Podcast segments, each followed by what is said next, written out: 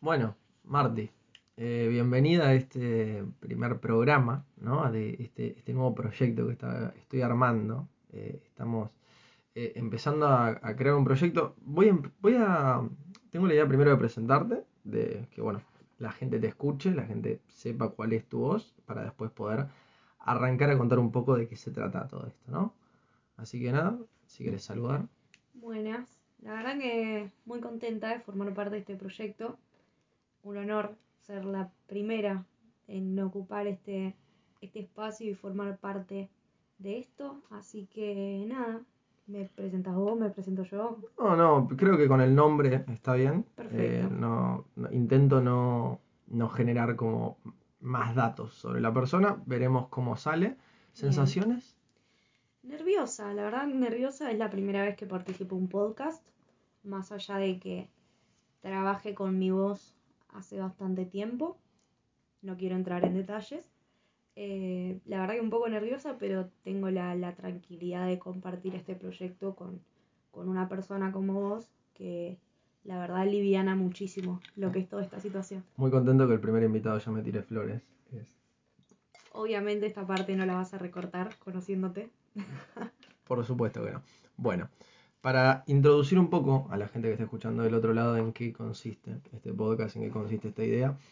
La idea de este podcast viene más de eh, un deseo personal eh, sobre poder indagar un poco más sobre tres cuestiones que la verdad hoy considero resultan vitales y resultan eh, muy trascendentales en nuestra vida, más en la vida de personas de, de nuestra edad, ¿no? Una generación que, que se enfrenta a un, a un gran cambio, por lo menos eh, en estas materias. Los tres, las tres temáticas que se van a tocar en, en esta serie de charlas van a ser el sexo, el humor y el amor. Siempre cuando se utiliza la palabra sexo es como que genera cierto, cierto peso, ¿no? Más, más que el que tal vez realmente tiene. Pesa el tabú. Pesa el tabú, pesa, pesa la idea. Así que la, la idea del programa va a ser, en primer medida, que el invitado elija uno de estos tres sobres que tenemos eh, enfrente de la mesa para poder eh, empezar eh, con la charla, ¿no? Hablo de tres sobres, el invitado va a elegir. Este probablemente sea el momento menos radiofónico que puede tener un podcast donde eh, el invitado elige, así que es tu momento. Bueno, elección totalmente al azar. Yo no tengo idea qué hay dentro de cada sobre. Humor. Humor. Interesante. Eh, el humor, ¿no? ¿Qué, qué, qué cosa? ¿Qué, qué, qué hace el humor en tu vida? ¿Qué, qué- lo- es lo que representa? Y el humor en, en mi vida es fundamental porque es mi, mi punto de descanso en mi vida. Yo soy una persona bastante rutinaria en cuanto a mis estudios, a- hasta con mis hobbies soy bastante rutinaria. Y yo creo que el momento del día en el que quiero descansar, en el que quiero liberar mi cabeza de estos espacios que me requieren tanta responsabilidad y tanta atención, lo hago mediante el humor. Yo el, humor que más consumo es el de Twitter. Yo entro a Twitter y viste que generalmente cuando entras una vez en el día te aparecen las, las publicaciones, los tweets destacados que generalmente tienen algún que otro meme, alguna que otra cuestión y la verdad que yo creo que es uno de los momentos que más disfruto en el día. Ese momento de, de descanso en el que puedo consumir el, el humor eh, personalizable también, porque creo que, que estas redes sociales también eh, te empiezan a aportar eh, lo que vos consumís. Y si vos seguís un hilo de, del humor, un hilo de, de lo que vos consumís diariamente, las redes sociales te lo facilitan todos los días, te facilitan ese mismo mecanismo. Eh, y la verdad que, es importantísimo el humor en mi vida y, eso es, algo de lo que de lo que más se separa de, de mi esencia, porque suelo ser una persona muy estructurada eh, en cuanto a sentimentalismos, rutinas y demás, pero creo que, que el humor en mi vida es de lo más amplio que puede haber.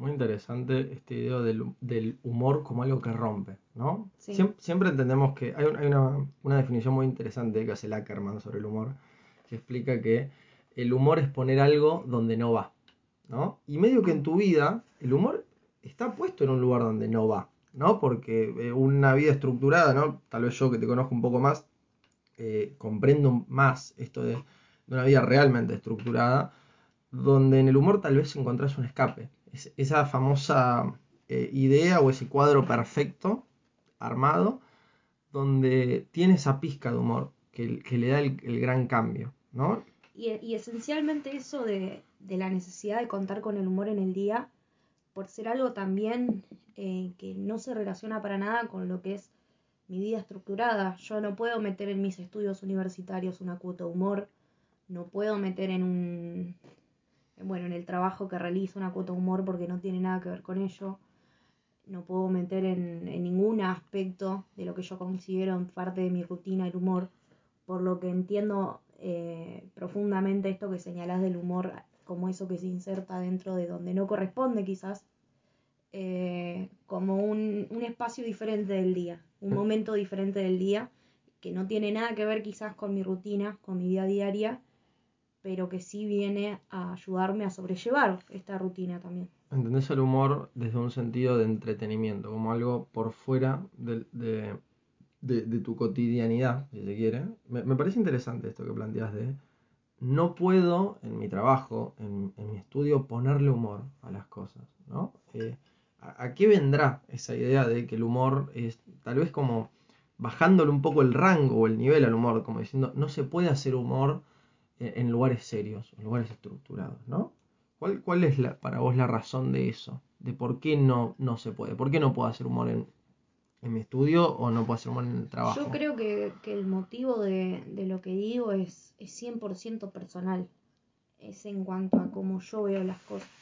Respeto al 100% a quien vive del humor, que es muchísima gente, a quien logra, bueno, en mis estudios universitarios, que es 100% comunicativo, en donde te permite que cualquier persona utilice su, su tesis, por decirlo de una manera, de cualquier tipo de trabajo facultativo en cuanto a cualquier preferencia, se ha abocado varias veces al humor y no me parece algo que esté mal. Lo veo como, como una elección personal y como mi forma de percibir también ciertos espacios. Yo creo que, como yo te digo, mi día a día es estructurado porque yo soy estructurada. Y quizás sea una crítica, en el presente no, porque a día de hoy no me molesta, pero a día de mañana quizás podría decir que bueno hubiera estado haberle metido una cuota de humor a tal espacio o a tal situación o a tal experiencia, pero, pero a día de hoy elijo manejarme así. ¿Notas que en el humor eh, se, le, se le quita un poco de prestigio a las cosas que se le hacen con humor? Eh, en esta idea de la lucha constante entre la solemnidad de, de lo que se hace y el humor. Eh, ¿Notas que ciertas cuestiones, por, por ejemplo, eh, parto de un, de un, punto que a mí me parece siempre interesante, usualmente al humorista no se lo trata de artista, ¿no? Como si el humor no fuera sí. un arte.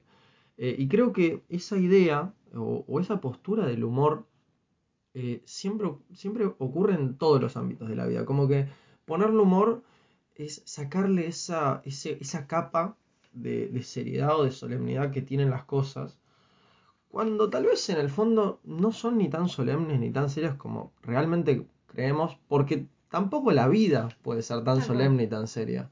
Sí. Eh, es contradictorio de verdad, porque el humor viene a ser eh, esa herramienta que utilizas para romper con la seriedad de algún espacio, y hay situaciones serias a las que se le quiere contribuir tal seriedad mediante el humor. Entonces es, es complicado. Se me ocurre diciéndome esto que, que mencionabas el, con el tema de la pandemia y demás cuestiones. Eh, en cuanto a la campaña política, se ha recurrido muchísimo al humor. Recuerdo al frente de todos subir memes del Among Us, tipo hay un intruso acá, qué sé yo. Y en cierta manera, y esto depende muchísimo del receptor, de si aporta o no aporta a la campaña. Mucho se ha dicho de que era minimizar la situación del COVID, hacer memes al respecto, así como también mucho se ha dicho de qué copado el frente de todos, amoldándose a la situación, ¿entendés? Puede ser eh, algo que favorezca o también puede ser contraproducente. Yo creo que depende mucho del espacio, pero como te decía, depende al 100% de, del receptor de, esa idea y de ese concepto. En lo personal, y por mi experiencia y mi opinión, yo creo que desacredita bastante una, una causa. Hay medio esa, esa idea que me interesa tocar, sobre cuando se hace humor sobre un tema se lo estaba analizando, hmm. ¿No? Como que yo no puedo hacer un chiste eh, sobre tal situación, no sé, eh, distintas cuestiones que pasan a lo largo de nuestra vida que son trágicas, no se puede hacer chistes sobre lo trágico o sobre cuestiones muy complejas porque se entiende que se lo estaba analizando. Y a mí eso, eh, en lo personal, me resulta raro, porque si se entiende el humor como una expresión artística, de, esa forma, yo no veo la razón por la que no se puede hacer humor sobre eso. ¿Por qué? Digo, eh, cuando nosotros vemos la lista de, de Schlinder, nadie está diciendo que estamos banalizando el nazismo. ¿No? Y son personas que actúan y hacen un drama, personas eh, vestidas de nazis, o, cuando escuchamos, eh, no sé, canciones que remiten a temas muy complejos. Creo que hay una idea en el humor de que si hacemos un chiste sobre algo, o si nos reímos sobre algún tema, eh, nos estamos riendo de una manera despectiva del tema. Y, y muchas veces yo he notado que el humor sirve o para aliviar esos temas, o porque los comprendemos muy bien y por eso podemos hacer chistes sobre lo mismo. El famoso caso de las personas que hacen chistes en los velorios, ¿no? Esta idea de, se entiende que es muy trágica esta situación, se, entiende lo, lo, grave que es, pero ¿queda algo más que reírse? ¿O siempre hay que poner esa capa eh, dura de, no, bueno, respetemos las cuestiones y no se puede hacer humor sobre estos temas? ¿Cuál es ahí la, el choque, ¿no? Entre, estamos banalizando cuando hacemos un chiste sobre eh, cuestiones graves, ¿no? Grosas, hablemos de hasta el mismo holocausto. ¿Se banaliza cuando se hacen chistes sobre eso? Y es difícil y eso es lo interesante del humor. El humor creo que es ese punto que juega con la famosa delgada línea entre esto y entre lo otro, ¿no? Esa delgada línea que hay entre lo humorístico, lo gracioso y entre el tema serio, ¿no? ¿Cuál es el límite? ¿Hasta cuándo puede llegarse? ¿Con qué se jode? ¿Con qué no se jode? Por eso ahí, ahí insisto con esta cuestión de, del receptor, pero bueno, el humor tiene esto de esto polémico y a la vez tan interesante de que no se puede quedar únicamente en un emisor, no se puede quedar únicamente en el punto de vista de uno, sino que el humor siempre se comparte. El humor siempre de cierta manera puede puede ser oído por alguien más, puede ser, puede verse afectado por alguien más, así como el humor mismo puede afectar a alguien más. Eh, por eso de esa manera también el humor puede, puede, puede jugar como este, este medidor de tanto de morales, de éticas, de valores dentro de una sociedad. Por lo que generalmente, bueno, la famosa mirada hegemónica de qué es gracioso y qué no es gracioso se nos, se nos internalizó tanto a nosotros, ¿no? ¿Sentís que existen límites en el humor? Y yo creo que, que nadie conoce el límite de nada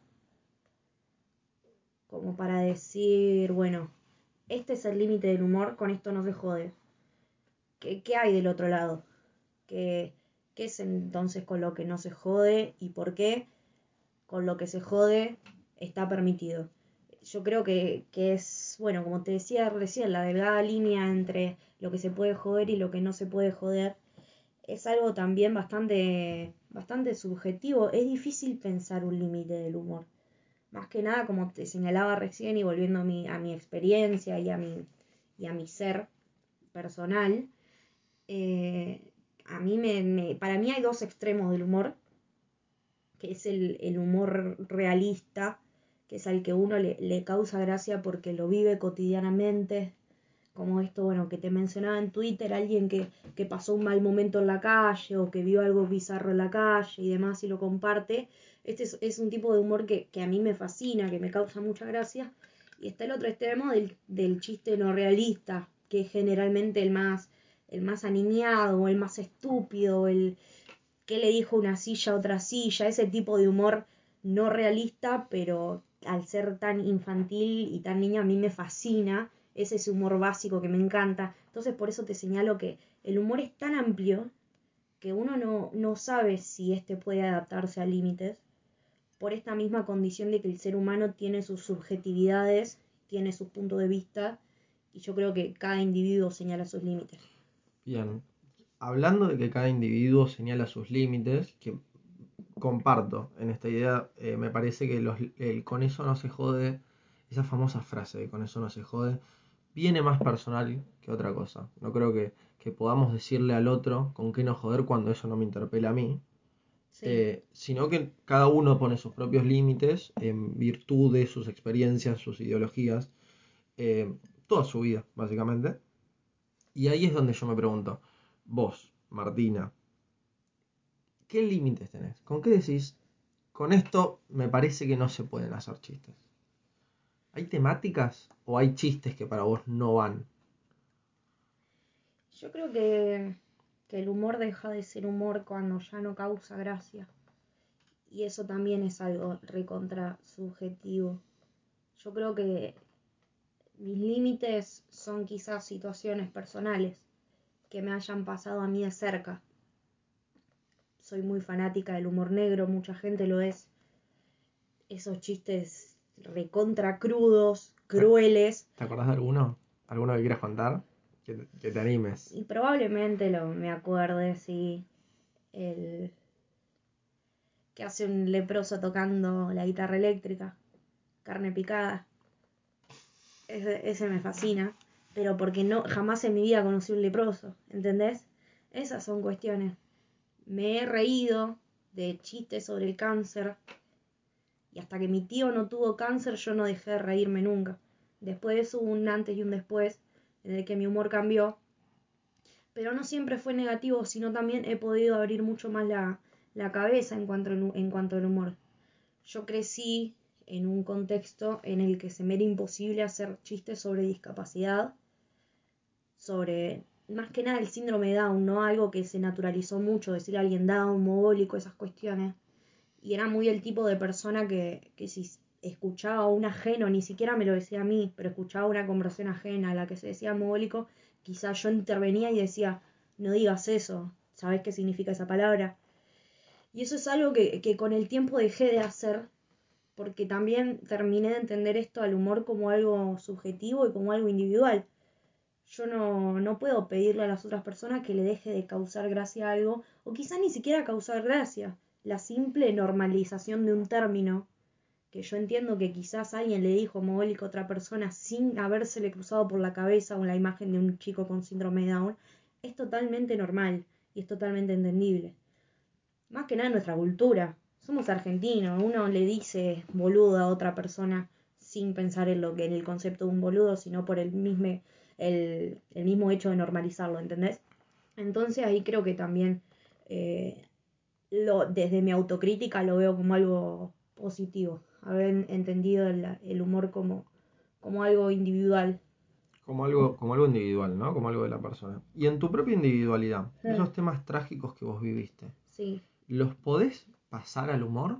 Eh, hay, hay, mucha gente con la, con la que he hablado que me habla sobre que el humor es una forma de sanar sus peores traumas, ¿no? Sus temas más sensibles y más delicados los, los aliviana con el humor. Eh, bueno, yo siempre lo digo, yo en el funeral de mi tío me estuve riendo durante aproximadamente tres horas, haciendo chistes y jodiendo, porque fue la forma que yo encontré para poder sanar ese difícil momento. Como así también eh, le pasa a distinta gente. Eh, tengo, tengo el recuerdo de, una charla TED donde una mujer que se estaba por morir eh, bueno, hace una charla sobre eso, sobre que se venía su muerte y se reía de, su propia muerte, ¿no? Y digo, ¿vos lográs o te, gusta esta idea de, yo utilizo también el humor un poco para eh, descontracturar, para aliviar el dolor que tenés o, las, o los momentos complicados que, tenés o no? Yo creo que, ahí se marca la, principal diferencia en cuanto yo tengo esta esta percepción del humor. Te comentaba recién de, de mi tío que había tenido cáncer y que hoy el cáncer no me causa gracia dentro de un chiste de humor negro, por respeto a, ¿entendés?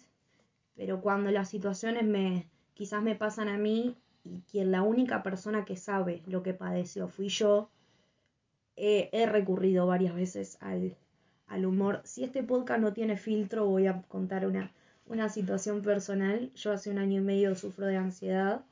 Eh, he pasado, bueno, por varios psicólogos, psiquiatras, medicaciones y demás. Y le encontré mucha salida al humor. Y eso es algo que le agradezco mucho a, a, mi viejo porque tengo esa complicidad con él de...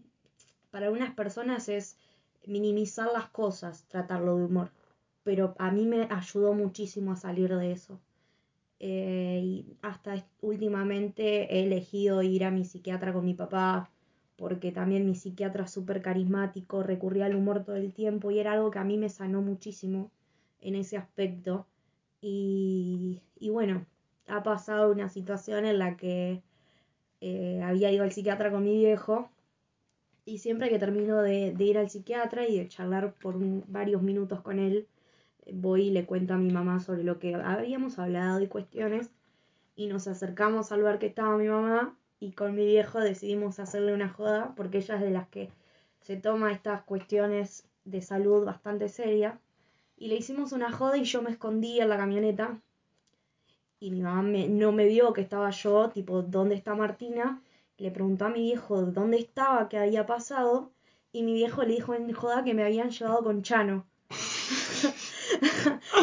que, me habían diagnosticado de loca y que me habían internado con Chano y toda la bola y yo lloraba de risa, mi mamá se había vuelto loca, mi papá también se reía muchísimo.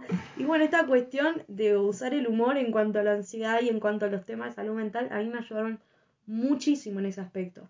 Pero bueno, reiterando a la idea, así queda como un poquito más clara, es algo que viví yo, lo cual yo sé que padecí que padezco porque lamentablemente no es una etapa que he superado todavía. Y como yo sé que a día de hoy puedo sobrellevarlo con humor, lo hago. En cuanto se trata de una situación ajena. No sé qué tanto ajena, porque ajenas son todas las enfermedades y todos los tipos de humor del mundo. Pero en cuanto a una situación ajena y a la misma vez cercana, como lo es el cáncer, lo quizás puedo tener una idea de qué es lo que pasó, pero no lo viví. Yo no sé qué qué tan flexible puedo ser. Exacto. Otra, para pasar a, otro tema que me interesa mucho en esto de los límites del humor, eh, tal vez es una cuestión de experiencia personal propia, tal vez es algo que le pasa al resto. ¿Te ha pasado de reírte completamente, de que te genere gracia un chiste que moralmente te parece mal? Que, mm. que, que hay algo que vos decís, no debería estar riéndome de esto pero está ejecutado de una forma tan sublime que por fuera de que sea una temática que yo piense que no se puede joder, o por fuera de que piense que está mal hacer chistes sobre esto, me, reí mucho. ¿Te ha pasado? no sé si tenés algún recuerdo, si capaz no lo querés contar, pero esto de, che, no me debería estar riendo esto, ¿por qué me estoy eh, descostillando de la risa sobre eh, cuestiones sensibles o cuestiones jodidas o cuestiones donde vos en otros chistes dirías, eh, no, acá no, no, deberíamos estar riéndonos. No, el famoso de me voy a ir al infierno por reírme de esto. Eh, sí, muchísimas veces. me ha pasado de reírme inadecuadamente frente a la situación. A mí me causa mucha gracia que se caigan los nenes chiquitos, que, que se choquen con algo, esas cuestiones, y me he reído a carcajadas adelante de la mamá de ese nene porque se ha pegado un palo bárbaro. Y son esas situaciones en las que no puedes reírte, porque el nene está llorando a los gritos, ¿entendés? Pero, pero que a mí me, me, me divierten muchísimo, desgraciadamente, y que eso es lo lindo de la, del humor también, que el humor es puro, el humor no tiene filtro, no, no hay manera de, de, de ocultarlo. Y creo que, que nada, que en un mundo donde hay tanta gente falsa y tantas falsedades y tantas cuestiones que uno tiene que forzar y no que algo sea, sea puro y sea por, por inercia casi reírse, es, es sano. Tal, vez eh, el límite que se le puede encontrar al humor, si se quiere, es que efectivamente sea gracioso, ¿no? Que también es medio para uno. Claro. Que, que efectivamente cause, cause gracia y se termina a- ahí esa cuestión. Mm. Eh, pa- pasando al, al próximo tema que me, que me interesa, sobre.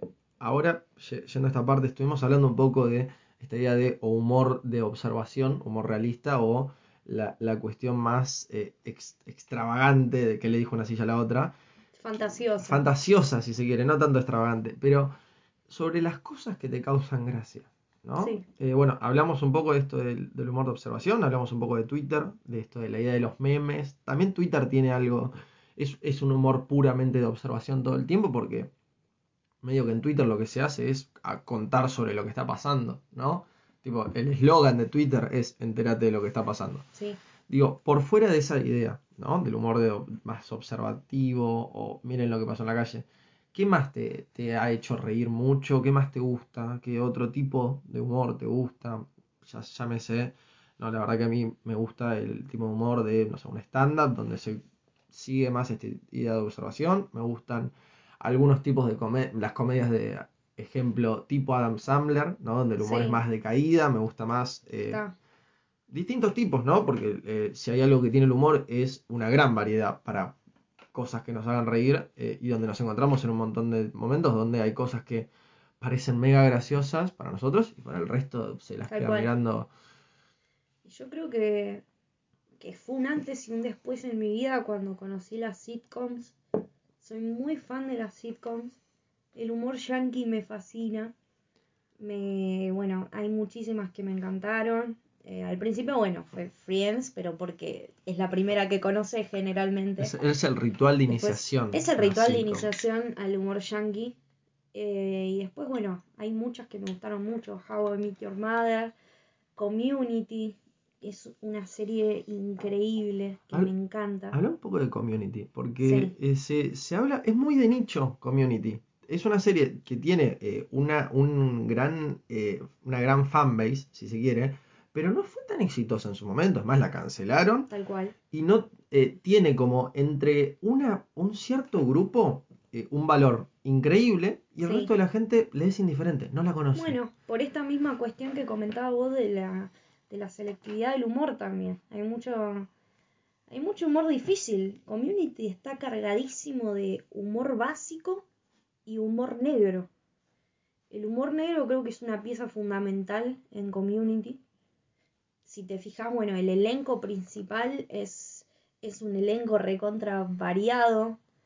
Eh, no sé si vos viste Community. Eh, Pero te pone un viejo verde, te pone una, una mujer que es divina pero que es negra, objeto de burlas también. Un, bueno, Abed que es indio también. Troy que también es un adolescente negro. Bueno, diferentes. Ya de por sí el elenco como que está preparado para hacer ese tipo de humor. Y, nada, esto de, del, humor básico también. Hay, una escena que es creo que es mi escena favorita en todas las sitcoms, que son dos minutos de, un viejo haciendo y un negro diciendo bab bab y estaban y vos decís ¿qué te estás riendo? Y es ese humor estúpido que vos decís no puedo creer que estoy viendo, no puedo creer que esto me haga llorar de risa. Y, y, nada, me encanta Community por eso. Y por eso también creo que es el motivo de que, de que esté esta división, ¿no? De, de que tengan que cancelarla porque no la consume mucha gente, pero que la poca gente que la consume también tenga muchas ganas de, de que siga estando en esa plataforma, ¿no? Y entonces, entonces nada, Community es excelente. Después si tengo que hablar de otras series, eh, Brooklyn Nine-Nine me gustó mucho. Bueno, yo creo que, que algo que marcó mucho mi humor es haber conocido Bojack Horseman, que, que también es una serie, no tiene tanto carácter de sitcom, es más bien una serie de Netflix que la recomiendo muchísimo, si alguien no la vio, que también trata temas de humor, pero es este humor 100% realista. Y es, y es esa controversia, ¿no? De ser una serie animada de dibujitos, el personaje principal es un caballo, que es actor, eh, y que trata temas muy crudos de la vida humana, muy, muy dolorosos, muy grandes, y atraviesa todo con humor. Y quizás no son esas series que te hacen llorar de la risa, pero sí que te hacen reír y que al final de cada episodio decís, la puta madre que bien encaró este tema, ¿entendés? Es muy interesante cómo en Bojack se hace mucha humor. Eh, eh, yo siento que Bojack son dos series al mismo tiempo. Cuando, cuando vos la estás viendo, vos estás viendo una sitcom y estás Sí. viendo una- un drama, pero Sí. no un drama tranqui. ¿no? Pesado, sí. Eh, Estás viendo un drama pesado donde muchas veces vos terminás de ver el capítulo, se te apaga la pantalla y te mirás frente al espejo y decís, che, bueno, este caballo no le encuentra sentido a la vida. Sí, Yo se lo encuentro. claro, tal cual. Y, y esa, esa mezcla entre eh, lo... No, no quiero usar la palabra depresivo, pero el- la, la crisis existencial pura Tal que cual. tiene una persona. Y al mismo tiempo esto de reírse de, Mm. de todo, como diciendo, bueno, nos reímos igual, me parece sublime. Yo creo que eso es lo interesante de Bojack a lo largo de la de la serie. Entendí que el objetivo de la serie es mostrar cómo cada personaje y por lo tanto cómo cada persona del mundo puede afrontar el sinsentido de la vida. Tiene mucha filosofía de trasfondo, muchísima teoría. Yo terminé de ver Bojack y me puse a leer muchísimos libros sobre el tema. Te planteaba esto de, bueno, estaba la, la idea de Albert Camus, que planteaba que, que había tres salidas para el sinsentido de, de la vida. Una, una salida es distraerse, decir, bueno, la vida no tiene sentido, en cualquier momento voy a morir. ¿Qué voy a hacer en el transcurso? Distraerme. Otra salida, ¿cuál es? El- Deprimirme, la otra salida es la represión y la tercera es la fe. tal, tal cual. La fe, bueno, ¿dónde la abocas? En la espiritualidad. Estoy acá por un motivo, no puede no tener sentido la vida. Acá me trajo Dios, de acá me voy al paraíso, de acá voy a la eternidad. El mismo, acá vine para ser feliz. Y Claro. buscarle, no, hay un objetivo en la vida. Yo vine acá para disfrutar, para Claro. ser... aborrecer esta cuestión de que la vida no tiene sentido. Y también Albert Camus dice que otra de las salidas es la resignación y suicidarse. Vos decís, bueno, mi vida no tiene sentido alguno, ¿por qué estoy pasando por acá? ¿Por qué voy a perder el tiempo? Y encuentra suicidarse como esta salida rápida y sencilla. Yo creo que Bojack afronta estas cuestiones de cómo reaccionar ante el sinsentido de la vida. Eh, hay una frase, bueno, mi personaje favorito de, Bo de Bojack es eh, Mr. Peanut Butter, que te muestra como la manera más estúpida, pero a la vez más sana de afrontar la vida. Tiene una frase muy piola que dice esto mismo, la vida no tiene sentido, te la pasas haciendo estupideces y luego mueres. Y es la manera en la que él afronta la vida. A lo largo de la serie te lo muestran como el personaje más estúpido de cualquier universo animado, como alguien que no le importa nada, que hace estupideces, que es tonto. Pero con esa frase te muestra que, que es lo más inteligente que puede hacer, que él no va a resignarse al suicidio. Entiende que la vida no tiene sentido, por lo tanto él no tiene por qué tenerlo. ¿Sí? Eh, y bueno, Bojack como la contracara, como la contracara de no resignarse al suicidio, al suicidio, pero sí verse confundido frente al sinsentido en cualquier aspecto. Él fracasa en su trabajo, fracasa en su vida amorosa, fracasa con sus amistades. Eh, y bueno, no voy a comentar el final de la serie porque no tiene sentido y también no la quiero hacer muy larga por si el oyente no escuchó Bojack y lo estamos hablando Claro, mucho de porque eso. me encanta porque el, el inicio del podcast era, bueno, hablemos sobre humor, pasaron 20 minutos, estamos eh, friqueando series Sí. a lo loco. Eh, otra de las series que son interesantes eh, en esto del, del sinsentido o de, o de todo es Rick and Morty.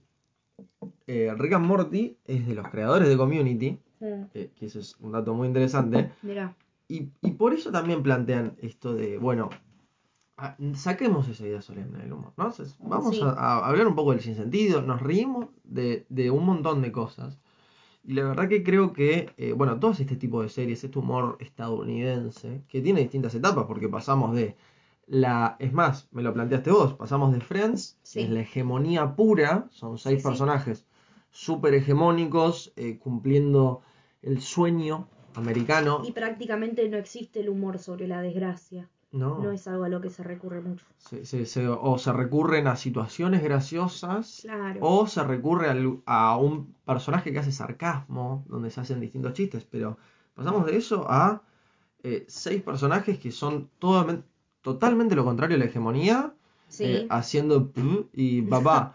Es, Sí. es increíble también cómo esto de, bueno, hay tantas gamas en el humor eh, y hay tanto, hay tanto para, para atrapar, de, de- de encontrar qué es, lo, qué es lo que nos gusta. Yo creo que una, que una producción que es el ejemplo clave en cuanto a qué se jode y qué no se jode dentro del humor es son las, esas películas de Scary Movie que tiene ese humor también tan para, para, para poco que vos decís esto es sumamente estúpido o esto me hace reír muchísimo estas películas que tratan sobre bueno la muerte misma tipo matan gente y es algo que genera gracia para, para quien la ve entonces, por eso, bueno, todas producciones yankees, ¿viste? Uno entiende como quizás hasta podemos poner en discusión si Estados Unidos es el, el mismísimo creador de lo que uno considera como humor o no. Sí, Porque es tan amplio. Sí, tal vez, no sé si el creador, yo creo que Estados Unidos dominó la cultura, o sea, la verdadera victoria de Estados Unidos en la Guerra Fría fue ganarle la, ganarle la batalla cultural a todos. Sí. Entonces, eh, lo que consumimos mayormente es el humor yankee, eh, porque es, porque es lo que predomina. No, no llegan acá las series de las sitcom rusas y no dudo que existan. No, tal cual. Pero es, es lo que nos a lo que nos familiarizamos también, Sí. ¿no? Porque eh, no sé tu caso, yo como consumo mucho más humor eh, estadounidense que el propio humor argentino, que tiene cierta idea de, lo trágico. Yo, siento que el argentino eh, parte mucho de esta idea trágica, de su esencia propia, o más de la parte bonaerense, no, no quiero hacer, ¿viste? Esta idea porteña trágica de, del tango y de todo eso, que el humor para mí se fue traspolando a eso. Hay mucho humorista argentino que parte de, la, de esa idea de la tragedia o esa idea de- del sufrimiento. Sí, Eh, ahora, si bien lo podemos encontrar como una de esas ramas, lo- tal vez lo que tiene Estados Unidos en materia de humor es eh, que al ser eh, un exponente tan importante abarca todo. ¿no? Y en Sí. Estados Unidos tenés Friends, tenés The Office, tenés Community sí, y tenés Bojack Horseman. sí, tenés de todo. Que medio que también, si, si lo vemos desde ese punto, siempre se, se juega con esa idea de la incomodidad, ¿no? Sí, Porque Bojack también, medio que los chistes tal vez causan más gracia porque estamos incómodos ante ver, ante ver una situación de una persona tomando una conducta autodestructiva con su vida eh, y donde prácticamente no está al borde de la muerte, pero tiene situaciones muy, muy heavies, ¿no? sí, sí, sí, ni hablar. Eh, o lo vemos en la misma incomodidad que te puede generar eh, la escena de community que estás diciendo. Medio Sí, te sí. reís porque no entendés qué pasa. Bueno, The Office es lo más incómodo que puede existir en el mundo. Es el humor de la incomodidad, de esa situación de estoy incómodo, rompo la cuarta pared y miro la cámara y nos reímos juntos. Eso es algo a lo que recurre muchísimo The Office. Y sí, tal cual, te coincido plenamente. Eh, Estoy empezando a notar un cierto patrón en esto. Y si querés te sumo Scary Movie con la idea del humor sexual, porque también tiene mucho humor sexual Scary Movie. Sí, De que se juega mucho en el humor es, mm, hago algo tan incómodo que genera tanta rareza que, que te causa gracia. sí, ¿no? Entonces medio que esta idea que, planteamos al principio de el humor es poner algo donde no va Mm, eh, y generar incomodidad es tal vez eh, el mayor creador de humor. Por fuera del humor de observación y de otros donde tal vez esa incomodidad no es tanta. mm, Hay mucho en esto de, tal vez en lo más actuado, lo más grabado, más la idea de sketch, donde nos rimos mucho de lo, lo incómodo de las Sí. cosas, ¿no? Eh, ¿Alguna aclaración final que quieras hacer? ¿Algún tema final eh, sobre el humor? Me, me hiciste pensar eh, mucho cuando señalaste esto de, de bueno, de consumir humor eh, yankee así como consumir humor nacional.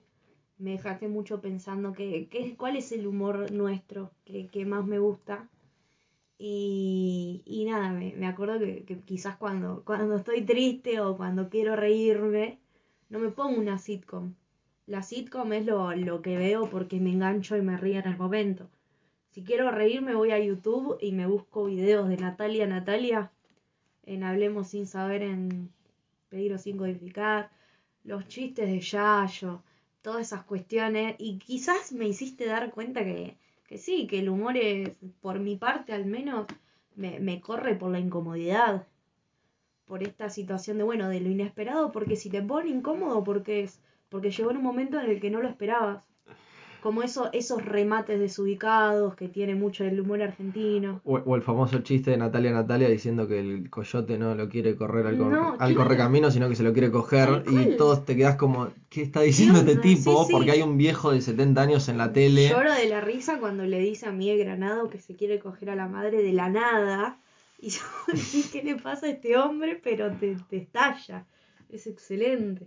Me, me- me parece un tema interesante para tocar para el próximo bloque, porque ahora tenemos que ir a rellenar la birra y todo eso. Me parece perfecto. Fíjate que hablamos de Scary Movie, hablamos de coger dos veces recién. Sí. Hay mucha incomodidad cuando hablamos de sexo, ¿no? Sí, ni hablar. Eh, creo que me parece un tema interesante para seguir en el próximo punto. Si, no sé si te parece a vos. Perfecto. Así que nada, vamos a una pausita y continuamos.